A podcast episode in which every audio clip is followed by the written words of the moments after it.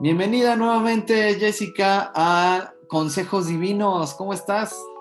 ¿Qué tal, Efraín? ¿Qué tal todos los que nos están escuchando? Me da mucho gusto eh, verlos de nuevo por acá. Y pues estoy muy bien, gracias a Dios, feliz de participar de nuevo con ustedes. Ay, pues qué, qué gusto, qué gusto, como siempre. Vamos a tener un eh, surtido rico de, temas eh, esta vez. Y pues yo quiero empezar con un tema, Jess. Hay varios, hay varios en la agenda, varias noticias que han pasado últimamente. Eh, pues, relevantes. Yo quiero comenzar con un tema que pues puede ser que sea como coyuntural, pero eh, no es eh, la noticia del momento, ¿no? estuve investigando un poco y pensando un poco en este tema de la promiscuidad, que eh, digamos, de forma satelital, por así decirlo, también tiene otras repercusiones y a lo mejor estamos hablando de eh, cómo afecta esto a los matrimonios, cómo afecta esto en el tema del aborto, eh, cómo afecta esto, em, pues incluso en el tema de la salud pública, que ese sí es un tema de salud pública, temas como del VIH y eso, y no el aborto, ¿verdad? Eh, pero bueno, de las cosas que estuve encontrando y meditando, Jess, pues es eh, esta parte del el control de la natalidad o los métodos eh, anticonceptivos más específicamente, como lo que detonó, lo que ha detonado una serie de cambios en la sociedad. Realmente la sociedad ha venido sufriendo una metamorfosis, ¿no? Eh, y bueno, pues el embarazo era el principal obstáculo para evitar la promiscuidad sexual, como ahora ocurre, ¿no? Pues que, que, puedas eh, tener relaciones sexuales con quien quieras, cuando quieras, ¿no? Entonces, obviamente, en, ya en nuestro contexto, 2020, si hablas de que esto es promiscuidad sexual, pues como que suena, como dicen los tuiteros, estos este, radicalones, ah, pues vives en la era de las cavernas, en la Edad Media, pero si pensamos cómo eran eh, las relaciones antes de eh, el control de la natalidad, por ejemplo, antes de los métodos anticonceptivos, antes de que la promiscuidad dejara de ser promiscuidad, ¿no? este, pues tiene que ver con que métodos anticonceptivos, eh, pues ya eh, borraron el embarazo como el obstáculo, ¿no? El obstáculo para tener relaciones sexuales cuando quieras, con quien quieras, ¿no? Entonces, ahí están los métodos anticonceptivos. Es curioso que eh, en las mentes de los jóvenes, hay muchos jóvenes que no usan métodos anticonceptivos. Pero es curioso que en sus mentes, como que hay esta idea de, no, pues como ya existen, no, no nos va a pasar a nosotros, ¿no? Muy típica esta idea. Y, bueno, esta idea la refuerzan también las películas, las series de televisión, incluso eh, la música, ¿no? En algunas de las letras de algunas canciones, pues refuerzan esta idea de, no, pues tú disfruta eh, que es, eso es lo importante, ¿no? Porque YOLO, ¿no? Solo se vive una vez, entonces tú disfruta, pero el embarazo o la posibilidad de quedar embarazados, pues es real, ¿no? Prometen que va a ser maravilloso y pues sorpresa, ¿no? La realidad no es así. Y bueno, ha habido desde entonces varias décadas de experimento. Eh, la, la, familia ha sido la principal víctima de este experimento porque, eh, pues, primero, los embarazos, ¿no? Bien, la promiscuidad entre que, bueno, los métodos anticonceptivos no son 100% efectivos, no es ningún, ningún eh, secreto, vienen los embarazos. Y con los embarazos vienen los matrimonios forzados también, ¿no? Pero eh, no solo vienen los matrimonios forzados, también vienen los matrimonios, pues, emocionales porque, ay, pues ya tenemos sexo, lo disfrutamos muchísimo y entonces pues, que vamos a casarnos porque estoy súper enamorado de ti, estás súper enamorada de mí, porque confundimos el sexo con el amor, ¿no? Y así ha sido y, desgraciadamente así seguirá siendo. Entonces, bueno, también a eso se, suma que eh, pues esa mala combinación estas décadas también ha generado otro problema, pues, que son, es el alza en los divorcios, ¿no? Y claro, o sea, no quiere decir que porque no habían divorcios, pues todo era felicidad, pero es, un, es una realidad de que eh, la promiscuidad ha venido a traer problemas que no había antes y ha venido a agudizar situaciones eh, en, los matrimonios. y bueno, pues cada año hay menos matrimonios, cada año hay más divorcios, se siguen incrementando y bueno, hoy por hoy en México se divorcian más rápidamente de lo que se casan, ¿no? Y las familias comienzan a dividirse, golpea a los niños eh, con, fuerza esta situación. Y bueno, pues eso también ya viene, eh, y con esto termino eh, lo que quiero compartir, con esto también viene otra situación. Ahorita lo que se ha estado hablando del famoso Me Too, ¿no? De, este, pues mira, tenemos sexo esta noche, pero mañana, no, pues es que no, no fue con mi consentimiento, dice la chica, y entonces, eh, pues viene una acusación de violación, meten a la cárcel al chico, vienen otros problemas. Encontré unos datos interesantes que alrededor de la mitad de las personas asesinadas están alcoholizadas. También alrededor de la mitad de las personas que matan están alcoholizadas. Y esto lo traigo a colación porque una gran cantidad de jóvenes que tienen relaciones sexuales y que después dicen, no, pues es que eh, no, fue sin mi consentimiento, ¿no? También estaban alcoholizados, ¿no? Entonces, bueno, aquí comento, comento estos, estos temas los dejo así como en la mesa sin afán de, llegar a una conclusión, pero creo que como jóvenes cristianos sí tenemos que hablarlo, ¿no? Como porque hay promiscuidad sexual entre los jóvenes cristianos, ¿no? Es un hecho. Y, eh, bueno, pues también hay, em, eh, digamos, actividad sexual entre parejas eh, de novios, cristianos, ¿no? Los chicos, pero como está este, este rollo de, no, pues es que ya nos vamos a casar, pues ya, ¿no? Pues vamos a hacerlo, pues total, pues solo nos vamos a adelantar un poquito, ya. Que muchos de ellos ni se casan, ¿no? Pero bueno, es un problema eh, porque están generando eh, pues secuelas emocionales, sin mencionar esta parte del el embarazo, y ahora que me he estado metiendo a capacitarme en cómo atender eh, situaciones de crisis producto de abortar, ¿no? Y esto no solo las, las, mujeres, sino las parejas, ¿no? Y parejas cristianas. Eh, eh, varias, no sé, no hay, no hay una cifra, pero conozco cada vez más casos de parejas de novios cristianos que abortaron a su bebé, pues ya sabes, por la presión social, este, se van a enterar a nuestra iglesia y nuestros papás nos van a matar, ¿no? Son eh, personas que están buscando ayuda, decir, pues no podemos ya con esto, ¿no? Están en crisis, están mal y, y hay heridas profundas. Pero bueno, ¿cómo ves, cómo ves este tema, Jess?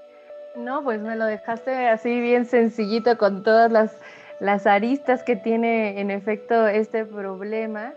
Eh, no, no es algo que se discuta en ninguno de los dos ámbitos, como decías, ni dentro de los cristianos, ni entre los cristianos, ni tampoco entre nuestras amistades seculares. Eh, como dices, la actividad sexual libre, sin consecuencias, sin responsabilidad, completamente subjetiva, pues cada vez toma más terreno. Entonces, ¿cuándo se podría hablar de, promiscuidad o de una situación incorrecta? Pues más que como ahora en este tipo de movimientos que mencionas, que están poniendo el foco de nuevo únicamente en, el individuo, en sus propias percepciones subjetivas, en su bienestar, en su visión egoísta, pero completamente eh, desafanada de cualquier responsabilidad.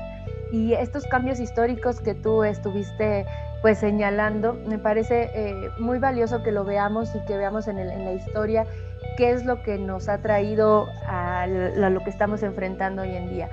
Pero también quisiera hacer ahí un paréntesis, no necesariamente el pasado o las relaciones matrimoniales o las relaciones de pareja en el pasado estaban exentos de problemas, ¿no? También había relaciones forzadas, también había abusos sexuales, pero en esta máscara de la familia ideal o del matrimonio o teniendo eh, hijos eh, y después habiendo maltrato, violencia familiar.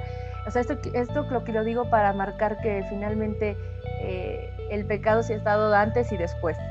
¿no? Y esta manera errónea de concebir las relaciones, de concebir la sexualidad, pues ha traído consecuencias en el pasado y que han sido devastadoras para muchas personas hasta el grado de, de la muerte como, como lo tiene ahora. Inclusive ahora vemos que sus consecuencias eh, son expansivas, ¿no? Y ahora incluso afectan otros ámbitos de la vida, no solamente familiar, no solamente en el, seno nuclear, por así decirlo. Y yo veo que muchos jóvenes o parejas ven que existe, siempre existe un escape. O sea, siempre puedes decir, siempre si te encontraste a alguien y tuviste un encuentro y después ya no querías, pues es muy fácil decir, ¿no? Que, que tú te aprovechaste de mí, que, que, yo no quería, que vete y terminar el compromiso. Y si tenías una relación de, cierta, de cierto plazo, ¿no? Pero finalmente de nuevo eh, a lo mejor caíste en algún pecado en adulterio o en fornicación, siempre hay un escape, al parecer que la sociedad te está dando de manera muy benévola. El aborto es una de esas, ¿no? Bueno, ya, ya te embarazaste, ya tuviste una relación, no lo quieres, pues simplemente aquí está la solución para que no asumas alguna consecuencia también de parte de tus actos. Creo que es, estamos convirtiéndonos en esta sociedad eh, que no, no, piensa en el prójimo y que no tiene ninguna brújula moral. Eh, veíamos y, estaba también leyendo al respecto y, veía que alguien decía, eh, queremos hacer lo que queramos, con quien queramos, cuando queramos, sin consecuencias. Eh, bajo esa lógica, pues, ¿dónde vamos a, dónde, vamos a llegar? Eh, los resultados en nuestro propio cuerpo y, pues finalmente los efectos tanto emocionales, eh, psicológicos, biológicos, van a ir repercutiendo cada vez más y, lo vamos a ver, ¿no? Que ya no va a haber límites para ningún tipo de conducta sexual que se quiera promover en nuestra sociedad y la cosa es que no queremos enfrentar estos temas eh, de forma madura, queremos verlos como ese adolescente siempre que quiere hacer eh, de su vida pues simplemente un, tiempo de, disfrute, del, del, deleite, del placer, ¿no? También lo que muchos filósofos también han hablado, el buscar el placer por el placer. Y no hablamos de que pues la manera en que Dios diseñó eh, el matrimonio o las relaciones afectivas, eh, pues tiene un propósito, ¿no? Y tenía un propósito. Y ahora las relaciones eh, quieren desmarcarse de, que, de la intimidad que implica una unión sexual, se quieren desmarcar de, cualquier efecto psicológico, se quieren desmarcar de, establecer un compromiso eh, más a largo plazo. estas, pues, esta, bajo estas premisas, pues las, las, decisiones que se toman, pues no necesariamente son las que todos quisiéramos, ¿no? y, sí tienen resultados devastadores para, para quienes vemos que están alrededor de nosotros. Y tú decías que los jóvenes deberíamos pensar en esto, ¿no? Pero creo que es algo que tenemos que pensar todos, porque en tu casa a lo mejor hay alguien más pequeño que tú que quizás necesita que tú le, digas y le des una visión distinta de, cómo está enfrentando también sus relaciones, ¿no? Alguien en tu trabajo, alguien en tu familia, quizás más grande que tú. Y no es un asunto eh, meramente de jóvenes. También hay muchos adultos que ya pasamos la etapa de juventud, por lo tanto, pues entonces ahora eh, la forma en la que vivo mi sexualidad es completamente distinta. Al parecer ya no tengo por qué estarme cuidando ni de enfermedades sexuales, ni de eh, embarazos no deseados, ni de compromisos casuales o en el ámbito cristiano pues de buscar una relación con alguien que comparta mi fe. Hay también como un espectro de permisividad que, por eso está impactando y los jóvenes finalmente están viendo estos ejemplos. Ven, ven, ven, cómo se están formando estas nuevas familias sin, sin, los parámetros que Dios estableció y pues nos quedamos igual perdidos, ¿no? Creo que eh, habíamos platicado que este tipo de, todo este tipo de conductas que se ven en, en todo el ámbito de nuestro mundo, pues nos, nos, nos, hacen, nos hacen ver cómo eh, otro tipo de problemas se van instalando en esa burbujita que tú planteaste, ¿no? El problema de, sí, del matrimonio, el problema de, del aborto, el problema de uniones homosexuales, el problema del divorcio. Y bueno, de ahí podemos ver en, la agenda de noticias que todo el tiempo, todo el tiempo está ahí, aunque, no aunque parezca que no y que vivimos en una eh, sociedad completamente secular, eh, pues ahí están los temas, ¿no? Ahí están los temas y pues hay que ver si, si se habla de ellos. Pues eh, definitivamente y de hecho, hablando de que ahí están los temas, pues estos días se dio a conocer, ¿no? Por un documental que, grabaron para el Papa Francisco, eh, bueno, más bien sobre, sobre él, ¿no? Y en este documental, ¿no? Que se estrenó en el Festival de Cine de Roma, pues eh, Francisco, precisamente el líder de la Iglesia Católica, pues dice lo siguiente, los homosexuales tienen derecho a estar en una familia. Son hijos de Dios y tienen derecho a una familia. Lo que tenemos que hacer es crear una ley de uniones civiles. Así están cubiertos legalmente. Yo apoyé eso y habla pues de cuando era arzobispo allá en Buenos Aires, Argentina. Entonces, eh, esta frase, uff, ya dio muchísimo de qué hablar. Eh, los grupos cristianos en Facebook, en Twitter, pues esto, está, cundió la noticia de una manera impresionante. Y aquí pues yo quiero observar algunas cosas. Con esta afirmación de que los homosexuales tienen derecho a estar en una familia, a partir de esta eh, frase he visto, he estado leyendo, que se está afirmando, que el Papa está diciendo, que tienen derecho a formar una familia. Y no, no creo que sea exactamente lo que haya dicho, no, no quiero hacerla ni siquiera de abogado del diablo, no te conviene. Este, pero, pero lo que estoy leyendo aquí es que tienen derecho a estar en una familia. Pero recuerdo que también había comentado que eh, los homosexuales son hijos de Dios, sí, claro. ¿no? que deben tener cobertura legal y que deberían tener sí, un esquema para una mejor convivencia civil. Uh -huh, eh, ¿no? uh -huh. En ese sentido, pero sí, como dices, la frase en realidad sí fue así al aire, ambigua, ¿no? Ambigua. Estar en la familia. Exactamente, eh, parece que está diciendo, parece que está diciendo que eh, a lo mejor aludiendo a esta a esto que pasa en muchos hogares católicos de ah, mi hijo es homosexual, lo he hecho de, de mi casa, ¿no? Y entonces pudiera estar aludiendo a eso, tienen derecho a estar en una familia, es decir, tratando de conciliar un poco en esta cuestión familiar de que si un eh, hijo una hija pues, es homosexual, pues no, no correrla de casa, no cortar el lazo familiar, pudiera ser algo que pues sí es muy común en, en, hogares católicos y evangélicos también, sobre todo pues también de, corte más legalista, hay que decirlo. Eh, a lo cual, con lo cual, por ejemplo, yo pienso que, eh, y sé como consejero bíblico que eh, en muchos hogares evangélicos pasa que, ah, pues es, mi hijo es homosexual y lo echan de la casa porque fue formado en una tradición evangélica. Pero, eh, o sea, lo que yo me pregunto en esos casos es, ¿por qué en ese caso en específico se llega, se llega a una decisión tan brutal para, la, para una familia, ¿no?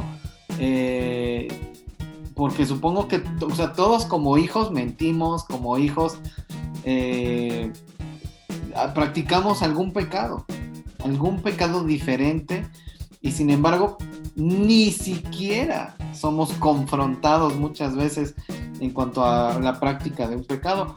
Pero en este caso eh, las consecuencias son tremendas para, para un hogar, ¿no? Este, cristiano, por, por así decirlo. Entonces, bueno, se me hace que, que sí como evangélicos deberíamos estar hablando.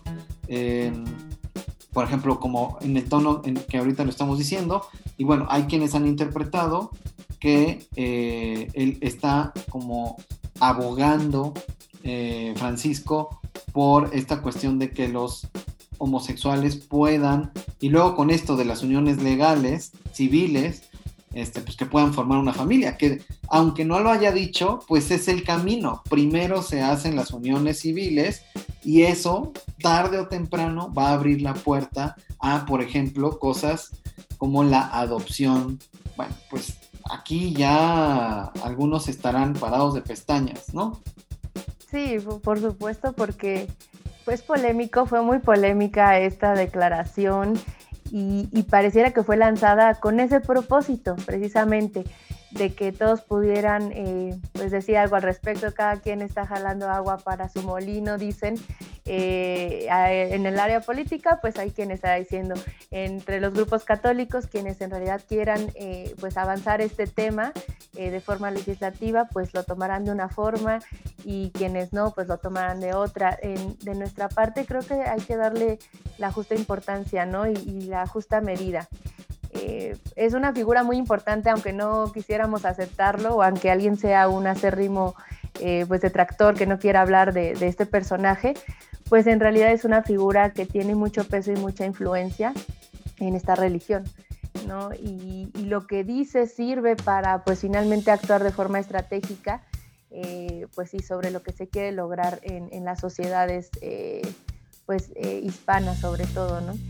Eh, y bueno, y que, y que, son seguidoras de la religión, de esta religión.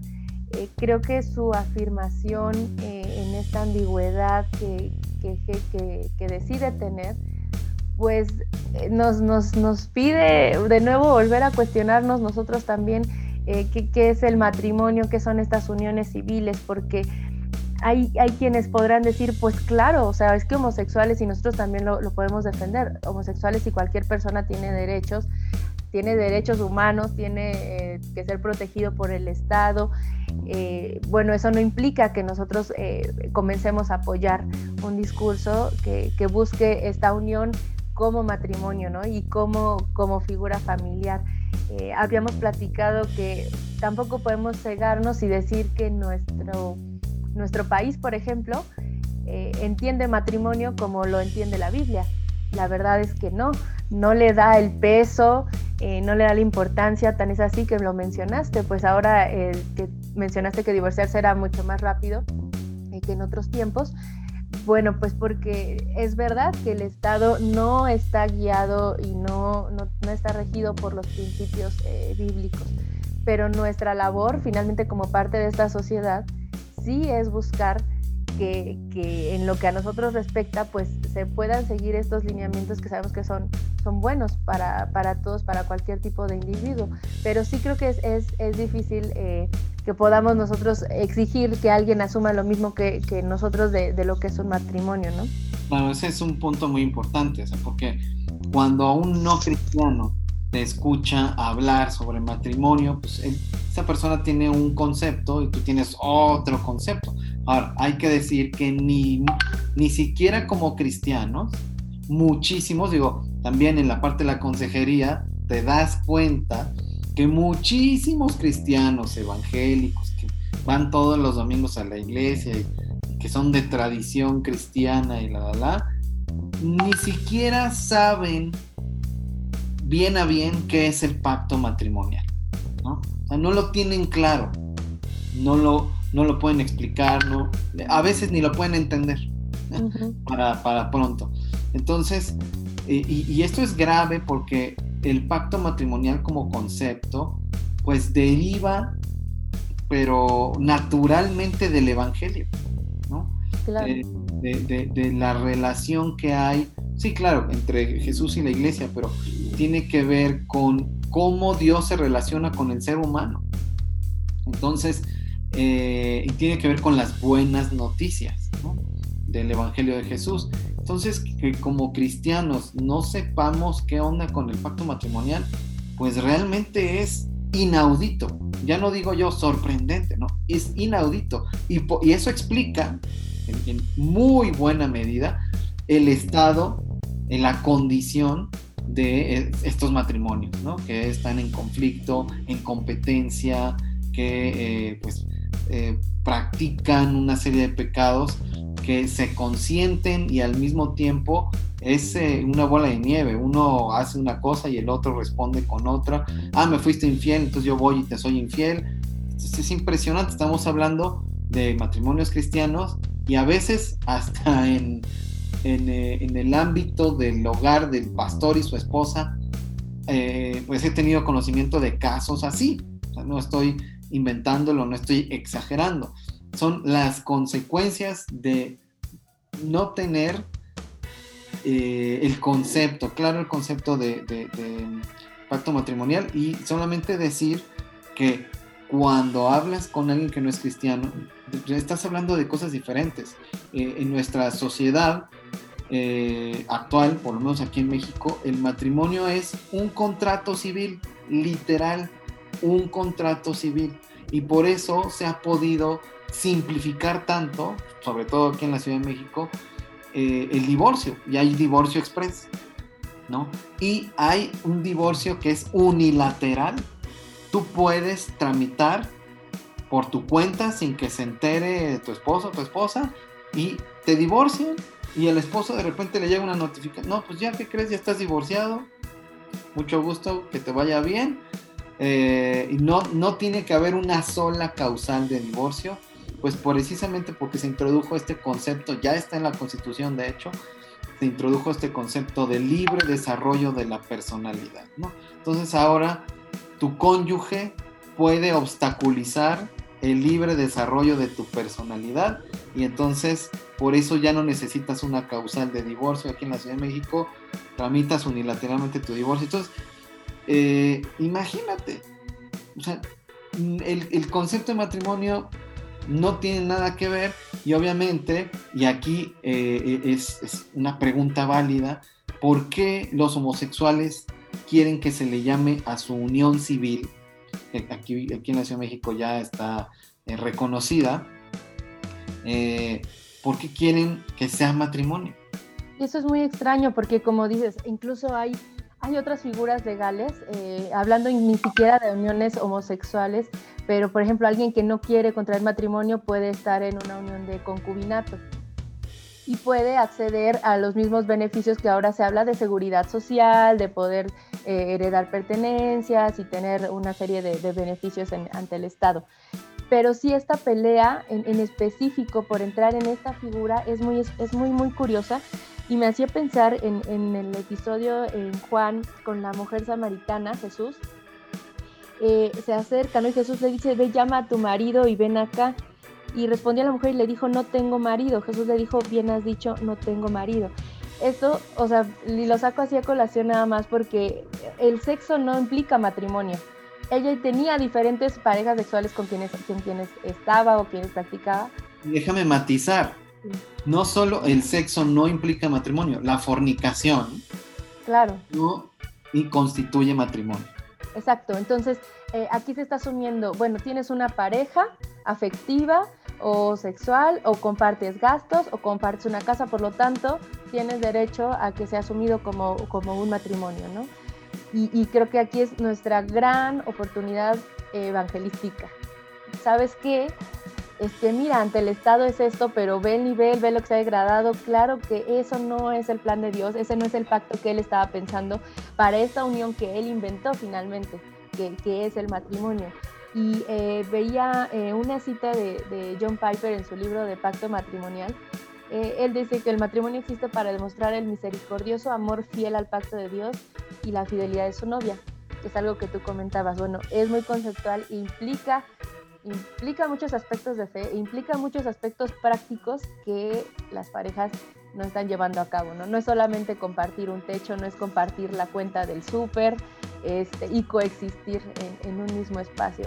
Y creo que esa es nuestra oportunidad. No sé si vamos a, hasta qué punto vamos a, llegar en esa batalla, en la que nosotros podamos defender que pues no, no esa, ese tipo de unión no, no, es una familia, no es un matrimonio, pero pues eh, en tanto que estemos en el camino, creo que nuestra, nuestro deber es más bien proclamar lo que Dios sí ha, pedido y lo que pues Dios ofrece al sostener este pacto, ¿no? Cuando nosotros eh, vivimos buscando su voluntad y su palabra.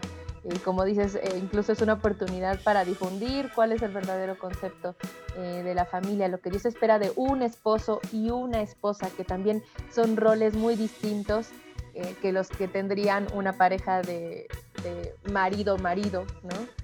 Claro, de hecho, en, en, cuanto al tema de la adopción, lo que la gente que, que, pues estamos en contra del matrimonio homosexual, eh, el argumento es que no es que el derecho no es de la pareja homosexual a adoptar. El derecho es del niño huérfano de tener padre y madre, de tener una familia. Ahora, aquí el, argumento, el contraargumento es que, pues, no son perfectas las familias heterosexuales, ¿no? En las que hay madre, no son perfectas, estos, que, que de hecho, pues hay muy malos padres que son padre y madre, y que eso no garantiza nada, pero aquí se está hablando del derecho a, contar con la figura paterna, a contar con la figura materna, y bueno, las instancias como el DIF, etcétera, los DIF estatales, pues son los encargados de que de verificar que, que, que, esa familia, esa pareja o esa familia ya constituida, pues le den una familia de la cual carece al huérfano, que es, el derecho es el del huérfano. Pero fíjate, quiero comentar algo muy rápido en cuanto a esta parte de, lo que dijo Francisco. Y dice esta nota de El País, dice, la posición de Francisco sobre la integración de los homosexuales en la iglesia ha sido siempre algo ambigua, como es costumbre ya con Francisco. Dice, pero mucho más avanzada que la de sus predecesores. La primera vez que habló de ello como pontífice fue en un vuelo de vuelta de su viaje a Brasil en 2013. Entonces dijo, si y aquí cito lo que dijo Francisco, si una persona es gay y busca a Dios y tiene buena voluntad, ¿quién soy yo para juzgarlo? Y explicó, y aquí ya terminó la, la cita, explicó también que dicha orientación sexual, la homosexualidad, no era un pecado la orientación sexual, sino que el pecado lo constituyen los actos homosexuales, como la pedofilia, ¿no? Ah, yo soy pedófilo, no y, lo que te dicen es, no está mal ser pedófilo, lo que está mal, pues ya es tener relaciones con niños, o sea, los actos. Y esto es un engaño tremendo, porque se está asumiendo que se nace, que es parte de tu naturaleza y que es irreversible, que es lo que la ideología de la autopercepción dice. No, tú naciste homosexual, ya es irreversible porque así naciste. Aunque no hay pruebas científicas para ello, no hay realmente estudios concluyentes en cuanto a esta, que, digan una eh, aseveración tal, ¿no? Y además, eh, la ideología de la autopercepción lo que sí afirma es que nadie nace hombre y nadie nace mujer, ¿no?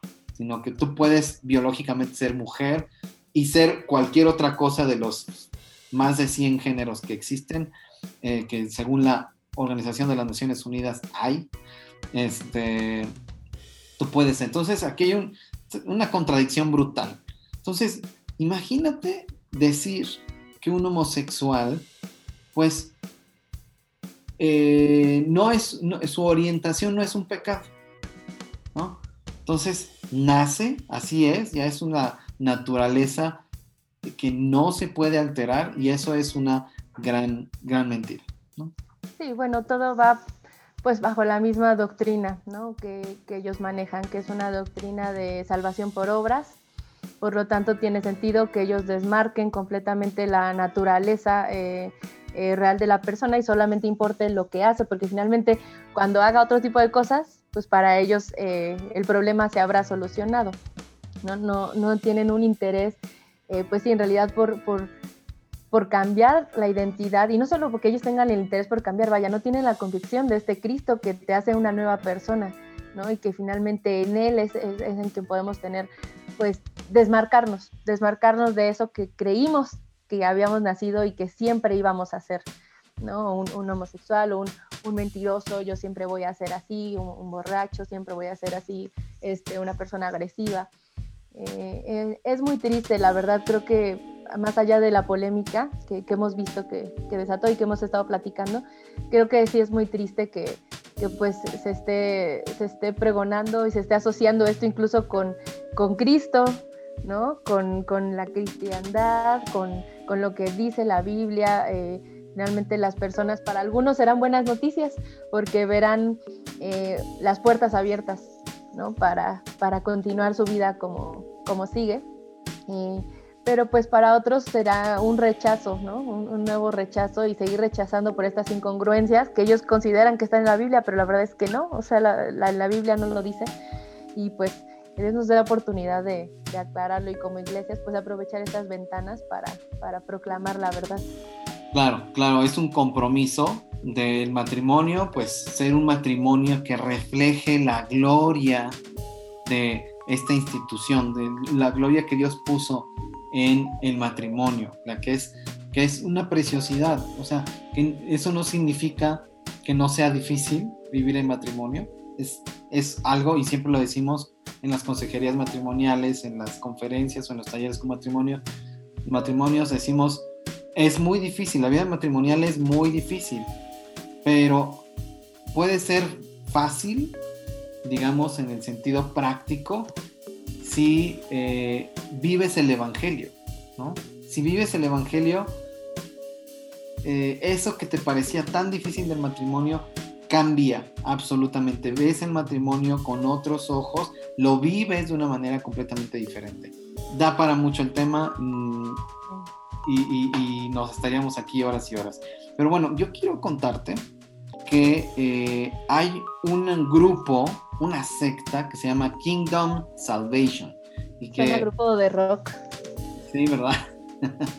y que, bueno, su página web se llama kingdomsalvation.com y eh, hice contacto con ellos en Twitter, tengo que decirlo.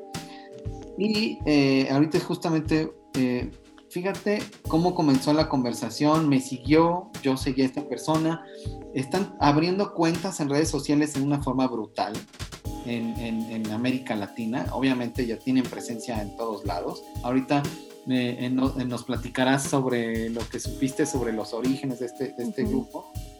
Y eh, eh, tienen nombres latinoamericanos, o sea, son personas con, con rasgos asiáticos, pero tienen nombres. Fíjate, este nombre ya lo cambió, no me acuerdo cuál tenía, pero ya aquí ahora se llama Azul Bravo Bustamante. O sea, además, porque no son, no son personas eh, pues de, latinoamericanas, no lo son. Incluso cuando se comunican contigo no pueden ni siquiera hablar muy bien el español, ¿no? Y están solamente copiando y pegando, copiando y pegando mensajes de acuerdo a lo que tú les estás diciendo.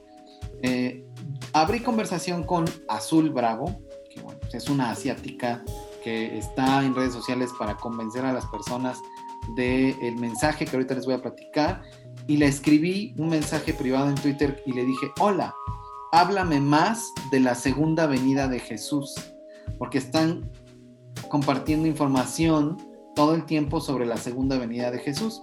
Le dije, oye, pues háblame más. Me envía una liga de Kingdom, ah, es kingdomsalvation.org, no es com, sino org. Y es un copy-paste eh, de citas. Ellos le llaman Dios Todopoderoso a Jesús. Ellos dicen que Jesús ya se encarnó, ya regresó a la tierra en carne, ya regresó, ya está aquí eh, y le llaman Dios Todopoderoso. Y entonces te echan unos rollos eh, que no dicen nada. No dicen abiertamente, Jesús ya está en carne, está en la Tierra, está en Corea, ¿no? Corea del Sur. No dicen nada, pero están echándote un rollo de que las palabras de Dios, o sea, muy sutilmente se meten, se meten, se meten, parece que están hablando tu lenguaje, pero ellos traen la consigna de que tú caigas en esta cuestión. Y le dije, oye, explícame eh, más de lo que has dicho, ¿no? Porque menciona en su respuesta, que es un rollo totote, menciona que Dios volvió a la carne. Le dije, oye, pues explícame más cómo es esto de que Dios volvió a la carne. Y le, y le pregunté, ¿Jesús volvió ya? Y me responde, amén, alabado sea el Señor. ¿No? Y luego dice, la encarnación es un gran misterio, nadie puede explicarlo con claridad. Es una cuestión gnóstica de, oye, esto es muy elevado, ni te metas en eso, acéptalo por fe, Jesús ya regresó en carne. ¿No? Esto está muy difícil de entender, ¿no? Dice, hoy en día Dios ha regresado y ha revelado este misterio, ya regresó. Dice, si usted quiere entender el misterio acerca de la encarnación, por favor haga clic en el video para ver las palabras de Dios. Las palabras de Dios. Así le llaman a el rollo que eh, ellos están eh, generando para convencer a las personas.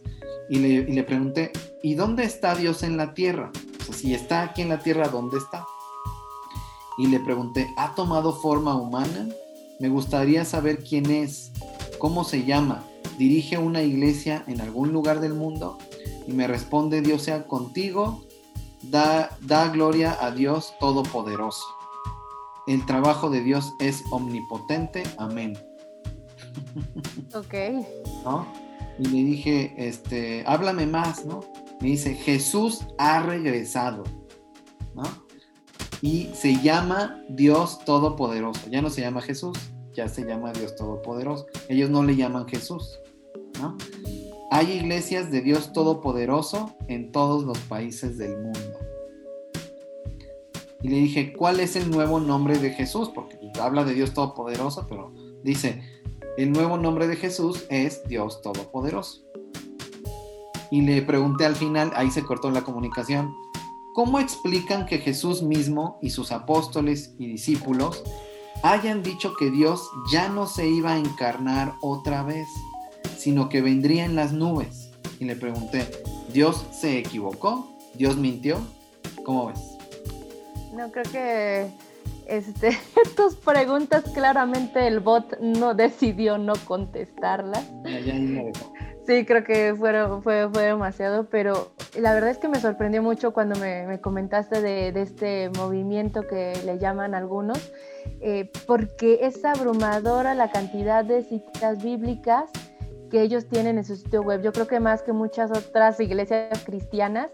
Y como dices, o sea, no es solamente que tomen un versículo para hablar, como algunas iglesias carismáticas, ¿no? Que, que hablan, toman un versículo y lo sacan fuera de contexto y arman su discurso. Aquí tienen uno tras otro, uno tras otro, pero como dices, aún así en, completa ambigüedad. Eh, estaba yo leyendo que surgió en 1991 eh, por supuesto que no tenía tanta fuerza, en este tiempo fue una persona que eh, pues se sintió, se sintió, bueno, se envió envuelta en, algunos asuntos políticos y viajó a Estados Unidos. Eh, pero él ya empezaba a proclamar que era el, Cristo encarnado. después se fue como que transformando y tropicalizando y empezó a proclamar que precisamente era más bien una mujer campesina eh, de Pekín, quien ahora era este Cristo que había vuelto a la tierra. Y en su sitio web inclusive eh, vienen tips de cómo reconocer a los falsos Cristos.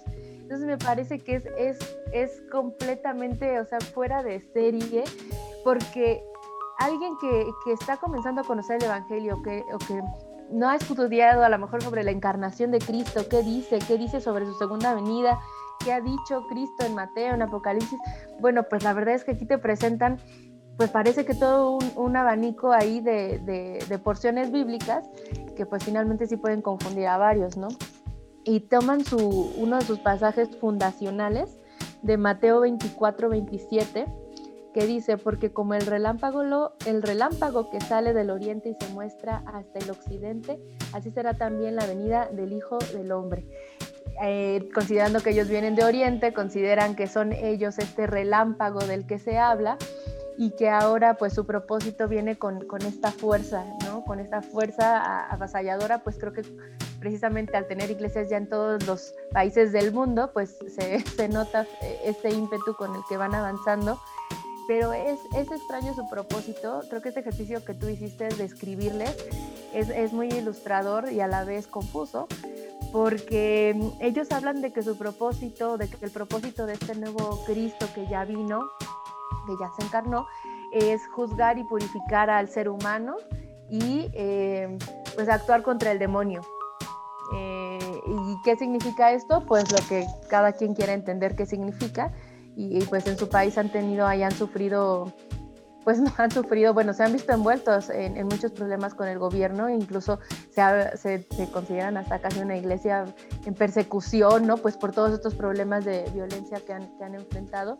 Esto, como dices, fuera de su sitio web, porque ellos no, no lo venden así, no se asumen de esta manera, pero sí es, es, es una cuestión que hasta, hasta se, se, considera medio fundamentalista en su estilo de religión que están promoviendo, de movimiento, pero es sorprendente, hemos estudiado eh, pues a lo largo de la historia como siempre han surgido personajes, movimientos, sectas que tratan de desacreditar la palabra de Dios o tratan de desacreditar al mismo Jesús, hablando de si fue completamente Dios, que si no fue hombre, si fue hombre, si fue Dios, pero finalmente ahí está ese Cristo, ¿no? Y, se habla de, de, su segunda venida, cuándo va a ser.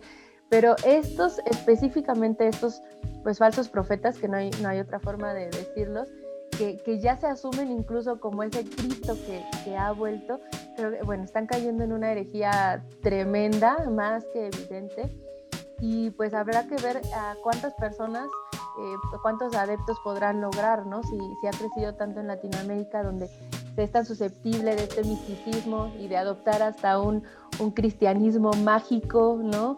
Eh, de una fe que no, que, no, eh, que no estudia, que no escudriña en la Biblia, que, que, a lo mejor no usa su razón, se ve envuelta en la emoción, y esto lo digo pues por tantas iglesias que, que ahora promueven eh, pues sí esta adoración desbordada y con un cachito nada más de carnita de la palabra de Dios, pues sí, es, se me hace que es, es un peligro, ¿no? Que, que, pueda permear tan fuerte si tiene unos brazos tan extendidos. No, y y sabes qué? que eh, muchos de mis contactos en Twitter y varios contactos en Facebook, pues son, tienen como contactos a personas de esta secta. Vaya.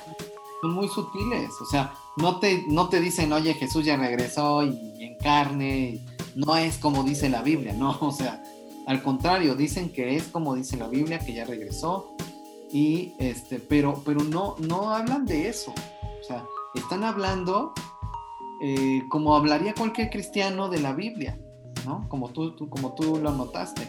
Entonces, muchos, pues, ah, mira qué padre, qué buena onda. Y no se están dando cuenta. Por eso me parece tan importante mencionarlo en el podcast, ¿no? Este, bro. Si estás, cuidado los que nos están escuchando con los de kingdomsalvation.org, esos cuates Sí, hay que estar muy, muy atentos. Vi por ahí que eh, no sé bien si a quien se adhería o a quien lograba un adepto eh, le estaban ofreciendo 3.200 dólares y después se establecía un diezmo de 320 este, dólares mensuales.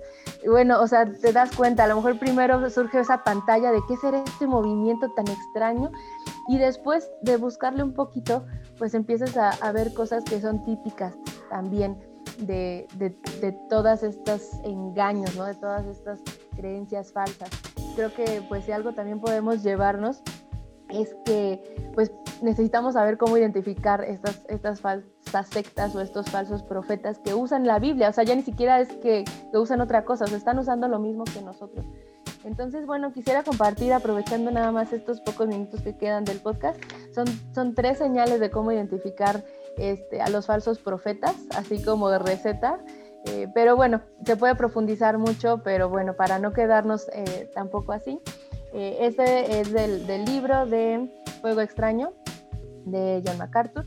Y bueno, él dice en primer lugar, quien se autoproclama profeta lleva a la gente a una falsa doctrina o herejía. ¿no? Entonces aquí es, pues obviamente vemos que es, falso o es, es una herejía el decir que Cristo ha vuelto pues no concuerda con todo lo demás de la Biblia. En segundo lugar, alguien que se autoproclama profeta vive en una desenfrenada lujuria y un pecado sin arrepentimiento y generalmente envueltos en pecados pues de codicia, de orgullo, de, cuestiones sexuales. Y bueno, aquí con, con este enfoque tan, tan preciso en, en, la recaudación ¿no? y en el dinero que se está promoviendo para los adeptos, pues también ahí ya hay otra sugerencia de que algo podría estar pasando. Y en tercer lugar, eh, si alguien se declara profeta, proclama una supuesta revelación de Dios que resulta ser inexacta o falsa. Y creo que en el discurso que estuvieron manejando ahí en tus chats, pues también vemos que eso, eso promueve la inexactitud, la ambigüedad ¿no? de lo que están diciendo. Pues primero Dios que, que no hayan, que no haya algunos de nuestras iglesias que, que terminen eh, siendo seducidos por este tipo de, de sectas y roguemos a Dios que las personas que se acercan genuinamente buscando de Dios, genuinamente buscando cambiar o saber del Evangelio, o con esa esperanza que a lo mejor han escuchado, ¿no? De ese Cristo que sí volverá, que ese Cristo que sí va a, hacer todo nuevo y que va a traer esperanza, pues que Dios les dé discernimiento y que los, saque de ahí, les permita pues conocerlos verdaderamente en su palabra. Sin duda, sin duda los, los que Dios ya escogió, pues llegarán este, incluso yo he conocido gente que pasó por los de pare de sufrir y finalmente llegaron al Señor, ¿no? Este, entonces Dios, Dios guarda a los suyos siempre y es, irónico para uno este, pensar en que a través de esas sectas eh, gente llega al Señor, pero finalmente al Señor no se le pasa nada, ¿no? Es extraordinario saber eso. Y bueno, pues ya para terminar, Jess, este, ya viene Día de Muertos, como cada año los evangélicos están dando, este, están hablando del tema. Yo tengo, tengo un artículo en el blog de restauraministerios.org que habla sobre el Día de Muertos y habla sobre, el título se llama El disfraz que Dios condena, si alguien quiere irlo a buscar. Y entonces en estas fechas ese artículo comienza a ser súper consultado y, hay, mucha inquietud. Cada año hay mucha inquietud. ¿Qué hacemos? Vamos a una fiesta de disfraces, como un pan de muerto, este, eh, pongo una ofrenda, no la, no la pongo. Entonces, hay inquietud. Entonces, bueno, yo lo único que podría decir, este, sin, afán de extenderme más y de no contribuir a, a conclusión, es que no podemos ser ingenuos, este, toda esta eh, cosmovisión eh, de, las culturas prehispánicas, eh, acerca del Mictlán y de que los muertos pues, regresan en determinada fecha para comer de las ofrendas que le pone su familia. Y bueno, supongo que ya al pasar de los años se ha ido también como tropicalizando nuestra cultura actual. Este, no es exactamente como, como era antes, pero no hay que ser ingenuos. Eh, como cultura pagana, pues había muchas doctrinas de demonios que se creían, se practicaban rituales este, terribles también, eh, ofrendas de bebés, de doncellas, se les sacaba el corazón a los guerreros y bueno, una serie de cosas. Y esta, esta idea, por, por, mucho que sea este, pues eh, embellecido por la cuestión cultural mexicana y todo, ahí está la película de Coco y todo, pues tiene, lo que hay que cuestionar son los orígenes, de dónde vienen estas ideas, ¿no, Y ponerlo en su justa dimensión. O sea, creo que culturalmente hay muchas prácticas que no, no, no, no van con nosotros, ¿no? No van con, con nuestra nueva identidad. Esta práctica más pues creo que lo que tenemos que evaluar es, eh, como dices tú en primer lugar, sus orígenes y luego pues su impacto, el impacto de lo que nosotros vamos a hacer o de lo que vamos a participar. Pues sí, tanto en nuestro testimonio, la Biblia habla de eso, ¿no? Nuestro testimonio, testimonio ante otros que quizás son más débiles también en la fe, la Biblia habla también acerca de, de eso. Pero por otra parte, pues entender que por más que, a mí por ejemplo me gusta mucho la flor de cempasúchil, entonces, este, pues la verdad, eh, en estas fechas, pues sí, ¿no? Me gusta eh, pues comprar alguna, tener una maceta por ahí. Creo que cada quien, o sea, habrá un asunto de, de conciencia, pero lo que sí tenemos que tener muy en cuenta es que esta celebración, o sea, es una celebración a la muerte.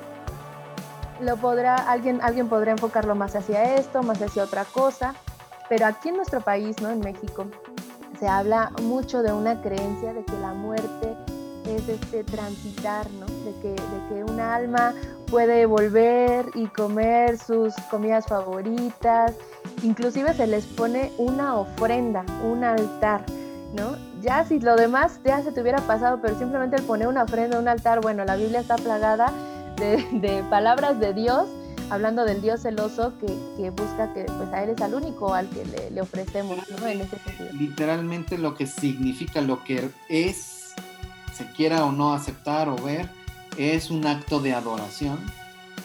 Este, tal cual, aunque sea, ay, mira qué bonito, vamos a ponerle papel de china picado. Es un acto de adoración como tal. Este, las fotitos se ponen y todo eh, en ignorancia o no, eh, hay que tener cuidado con eso, ¿no? Este, bueno, no es lo mismo que comer un pan que se llama pan de muerto o usar unas flor de cempasúchil que es algo que creó Dios, ¿no? Claro, sí, sí, sí. O sea, estos son elementos finalmente están en, la creación que, que, hay que quitarles esa parte mítica también así o, o de estar creyendo que los objetos en sí poseen algún tipo de poder. Eh, pero sí, hay que, a mí me parece, lo que más me sorprende es eso, o sea, cómo nuestra cultura le ha quitado, ha quitado nuestro temor ante la muerte y, y, al parecer pues no pasa nada. Si mueres, no creíste en Dios, no te convertiste, no te arrepentiste de tu camino, bueno, finalmente vas a tener un caminito muy, muy padre, te voy a poner una vela y vas a regresar y vas a comer de nuevo. Y la Biblia habla, habla, habla de eso cuando habla en el pasaje con, con Lázaro. No es así. ¿No?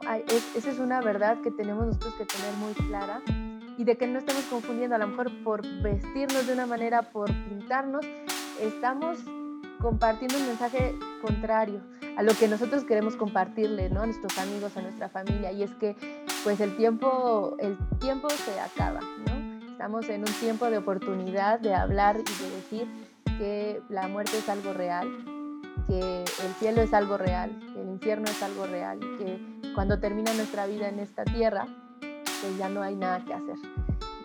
Y, hay una cultura que celebra la muerte, cuando tenemos a un Dios que venció la muerte, ¿no? y que hizo todo para salvarnos precisamente de eso y que ahora nosotros pues la tomemos de caricatura, ¿no?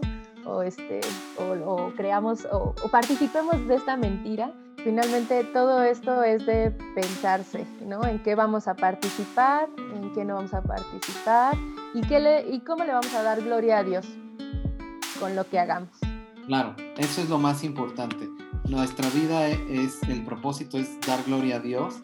Eh, algunos creen que es como una guerra cultural entre la cultura cristiana y la cultura prehispánica y que este, somos unos... Eh, eh, colonizadores culturales, yo qué sé, pero esto, esto va mucho más allá de eso. Para nosotros adorar a Dios es lo más importante y eh, nuestras decisiones responden a esa fe de, ok, si mi propósito es adorar a Dios, como dices, hay cuestiones de conciencia, hay cuestiones que, de las que yo, yo recomendaría alejarte y hay cuestiones de conciencia que no te recomendaría nada y tú, tú decidirías si eso afecta tu propósito de adorar a Dios o no. Eh, invito a los que nos escuchan a revisar Romanos 14 con calma, no lo voy a leer, simplemente revisen Romanos 14, Romanos 15 y, en resumen, eh, yo quiero que eh, ustedes vayan a estos textos porque hablan de los débiles en la fe, de los fuertes en la fe y de lo que habla básicamente es tú, si, si te consideras fuerte en la fe, pues eh, piensa en el que es débil en la fe. No vayas a hacer algo que lo vaya a confundir, no vayas a, hacer, a decir o a hacer algo o a comer algo, etcétera, que vaya a hacer que tropiece, porque quizá para ese débil en la fe, eh, que, no tiene a lo mejor esta libertad de conciencia de decir, híjole, pues puedo decidir esto, puedo decir lo, otro, tiene miedo de ofender a Dios y, y es débil en la fe, por eso este, y se abstiene de algo, etcétera, dice, pues ten cuidado de esta persona, ¿no? Ámala, ten cuidado. A lo mejor tú dices, ay, para mí el pan de muerto es lo más rico, y a lo mejor hay alguien que es débil en la fe y si sabes qué onda con esa persona, pues ámala, ten respeto por esa persona, no vayas a hacerla tropezar con algo que digas, que, hagas, que comas, etc. Y eso es amor, ¿no? eso es lo más padre de todo. Sí, hay, que pensar en el otro y pedirle a Dios que nos examine, porque hay quien a lo mejor puede estar escuchando y decir, no, yo estoy muy tranquilo, yo por eso este, nada más como mi pan de muerto y pongo tres velas, no pongo cuatro, no, bueno, a lo mejor un momento de, examinar. O hay quien dice, no, yo por eso no, ni veo coco, ni escucho nada y no, no me junto. Bueno, pues también vale la pena. En cualquier caso, creo que pues también David lo decía, ¿no? Adiós, examíname y ve si hay en mi camino de perversidad. Entonces, eh, siempre será bueno también que, nos preguntemos eso. Pues ahí, ahí, tienen los que nos están escuchando o viendo por YouTube. Ahí tienen dos consejos para el Día de Muertos. Ustedes tomen la mejor decisión después de que hayan hecho estos dos procesos de examinación y de, de pensar qué tan fuertes o débiles están en la fe y después toman una decisión. Así que, pues creo, que, creo que son recomendaciones que pueden servir a la gente sin caer en el legalismo o, en el libertinaje. Ah, no importa, no, creo que no es exactamente el caso. Pero bueno, pues hasta aquí llegamos por hoy, mi estimada Jess. Sí, muy, es muy interesante y muy diversos todos estos temas. Se acerca el fin de año y creo que, creo que las siguientes semanas van a ser así, muchos, muchos temas convergen. Pero bueno, luego nos cuentas para el otro podcast eh, o quizás el otro año, qué es lo que la gente, cómo googlean, me causó, me causó curiosidad eso de tu, de tu entrada del blog. Dije, ¿qué googlearán? ¿Qué disfraz cristiano ponerme en Halloween, no? googlean sobre el Halloween, sobre el Día de Muertos y la perspectiva cristiana y caen, ¿no? Y este, ahí echen un ojo, nomás les adelanto que habla de un disfraz que luego usamos los cristianos y que, no nos damos cuenta si no hacemos esto que dice Jess de la examinación. Pero bueno, ahí nos estamos viendo, nos estamos escuchando. Gracias por escucharnos otra vez en Consejos Divinos. Eh, gracias Jess por estar por acá. Gracias a ti, Efra. Nos vemos pronto. Que Dios sea contigo y hasta pronto.